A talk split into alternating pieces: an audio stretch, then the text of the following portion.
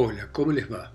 Esto es Lecturas desde Santa María de los Buenos Aires, esta ciudad acá abajo, en este continente, padeciendo la pandemia, esperando que alguna vez todo termine. Pero seguimos adelante y vamos a, vamos a, continuar con un escritor admirable que es Aldous Huxley. Huxley nació en 1824 en Inglaterra y murió en 1963 en Estados Unidos. Fue filósofo, poeta, novelista, escritor de ciencia ficción y ha dejado novelas extraordinarias como Un Mundo Feliz, por ejemplo. Eh, y de Huxley vamos a leer una reflexión sobre los libros. Demasiados libros. La creación de tantos libros no se termina nunca. Sin embargo, en la época del pastor, hace más de dos mil años atrás, la humanidad estaba recién en el comienzo de la fabricación de los libros. Si Covelet regresara a la tierra ¿Qué diría de la enorme cantidad de libros que continuamente nos caen encima todos los días? Seguramente diría lo mismo que dijo de todo lo otro, que no es nada más que vanidad de vanidades. Y la frase sería tan cierta para los libros, como lo fue y como lo es para todas las cosas de este mundo una frase tan verdadera como completamente irrelevante. Como un escritor que contribuye a aumentar el volumen de la literatura, siento una preocupación verdaderamente responsable por la casi frenética producción de libros hoy en día. Porque la verdad es que no hay ninguna duda, hay demasiados libros. Sin embargo, no son tantos como para decir todo lo que se podría decir sobre este universo que es infinito. Y siendo infinito, solo una cantidad infinita de libros podría decir todo lo que se puede decir de él. Y cuando digo que hay muchos libros, demasiados, quiero decir que hay demasiados para cada persona. Porque si uno quisiera alcanzar una categoría de ciudadano del mundo, ciudadano actualizado, bien informado, uno debería leer tantos libros que es casi imposible que pueda leer alguno de ellos de manera apropiada. Y corremos el peligro de tener que sacrificar la calidad de lo que leemos a la cantidad de lo que leemos el peligro de leer demasiado y de leer demasiado rápido como para juzgar de manera adecuada lo que leemos. El gran poeta inglés William Wordsworth decía que para tener un gusto adecuado en poesía, como en cualquier otra arte, había que adquirirlo y que sólo eso se podía lograr con un pensamiento riguroso y, un intercambio prolongado con los mejores poemas a nuestro alcance. Y si Wordsworth estaba en lo correcto, la perspectiva para la cultura es bastante desastrosa, porque los hábitos de lectura hoy en día, una lectura excesiva y de cualquier cosa, aún entre la gente más cultivada. Rara vez es compatible con pensar de manera rigurosa y de poder tener un intercambio continuo, permanente, con los mejores modelos.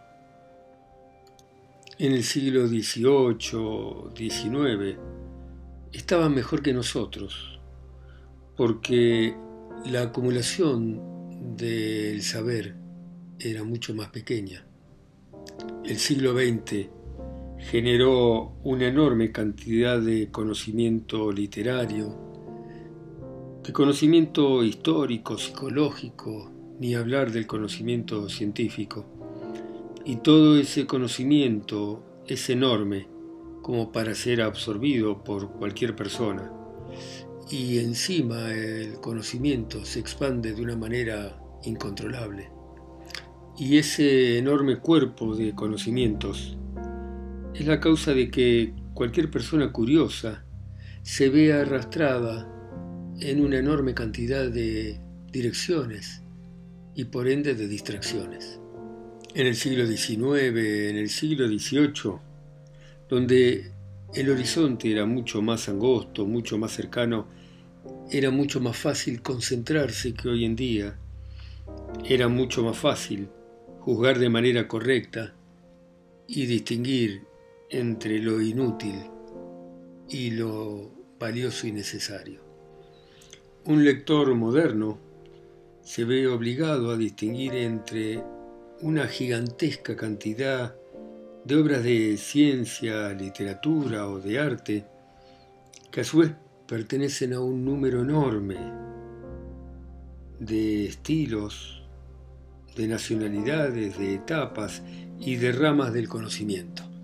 Si juzgar las cosas de manera correcta ha sido difícil en cualquier época, en esta época con tanta información es aún más complicado. La gran cantidad de libros y los tipos de libros sobre los que debemos juzgar hace que las distinciones sean mucho más complicadas para nosotros que para nuestros antecesores, incluso para nuestros padres.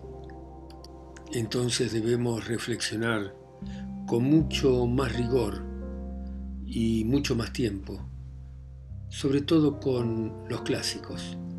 Pero claro, la misma multiplicación de libros nos obliga a estar menos tiempo con los clásicos y por supuesto a pensar con menos rigor.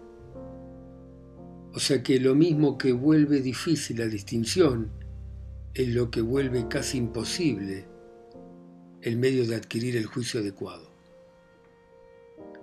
Si realmente tuviéramos tiempo para pensar en otra cosa que no sea la crisis económica, nos daríamos cuenta de que estamos en una crisis intelectual y estética.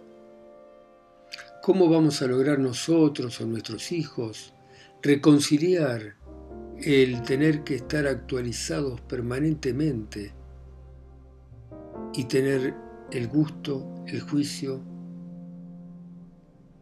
y el sentido de los valores espirituales adecuados? Hoy en día nuestra mente está más activa, más libre que nunca, pero por una paradoja producida por la enorme cantidad de libros que existen, la libertad sofoca. Nuestra cultura está en peligro de ser enterrada bajo una gran avalancha de libros. Ficción y realidad. La realidad es más rara que la ficción. ¿Por qué? porque la ficción siempre es adecuada, mientras que la realidad son solo hechos que ocurren brutalmente sin importarle si a la gente le conviene o a las cosas que la rodean. No sería apropiado que el arzobispo de Canterbury rodara por las escaleras de St. Paul, pero una cáscara de banana caída por descuido podría facilitar esta posibilidad y hacer que se convirtiese en realidad algo que sería bastante inverosímil. Un escritor de ficción es un artista que tiene cierta filosofía. Por supuesto puede ser un mal artista y la filosofía puede ser bastante tonta, pero la realidad es que arte y filosofía son procesos de organización. La mente humana no tolera contemplar los acontecimientos que se suceden de manera indiferenciada e insensata y necesita darle sentido, significado, darle límites, distinguirlos. Y la filosofía y el arte se crearon para esta necesidad fundamental de la mente. O sea, los fenómenos irracionales, caóticos, son moldeados por filósofos y artistas en algo explicable, en algo racional, en algo que tenga un contorno definido, un principio, un final. La filosofía y el arte son la transposición de la melodía de nuestra experiencia hacia otra nota, hacia la nota de lo significativo y racionalmente explicable. Para lograr esta transposición, los filósofos y los artistas recurren a una estafa intelectual.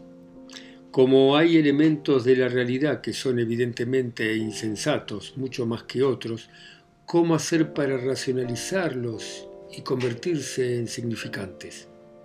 Sencillamente los ignoran, hacen de cuenta de que no están, de que no existen. Por ejemplo, el elemento irracional de la realidad más despreciado es la fisiología.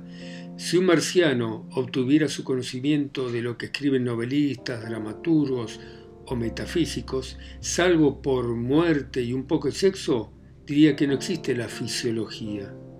Creería por lo que lee que la felicidad solo se logra conscientemente, que ser virtuoso es una cuestión de voluntad, nada más, que la voluntad es un atributo del alma, eso es lo que enseña la filosofía y la ficción.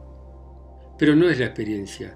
La experiencia nos enseña que a veces somos felices o infelices sin tener razón o aún contra la razón, que hay personas bondadosas porque nacieron así, que la maldad a veces es un síntoma de mala salud como de mala voluntad y que la voluntad no es en absoluto independiente, sino que depende del estado del cuerpo. Así miradas las cosas, uno pensaría que la mayoría de la vida de los hombres y las mujeres es intolerable y sin embargo el suicidio no es tan frecuente. La gente sigue viviendo porque sus cuerpos funcionan bien, eficientes, y al funcionar bien el cuerpo existe una sensación de bienestar. Los escritores y los filósofos prefieren ignorar este hecho y escriben como si toda la experiencia humana fuera significativa y tuviera una justificación racional adecuada. A partir de cierta idea de la dignidad humana, finalmente se encuentran con la realidad que es humillante, irracional e insensata. Entonces escritores de ficción y filósofos reemplazan lo real por lo que les conviene. Bueno, muy bien. Gracias por escucharme ustedes en sus ciudades, países, continentes, islas, mundos. A mí que estoy acá solo y lejos, en Santa María de los Buenos Aires. Chao, hasta mañana, gracias.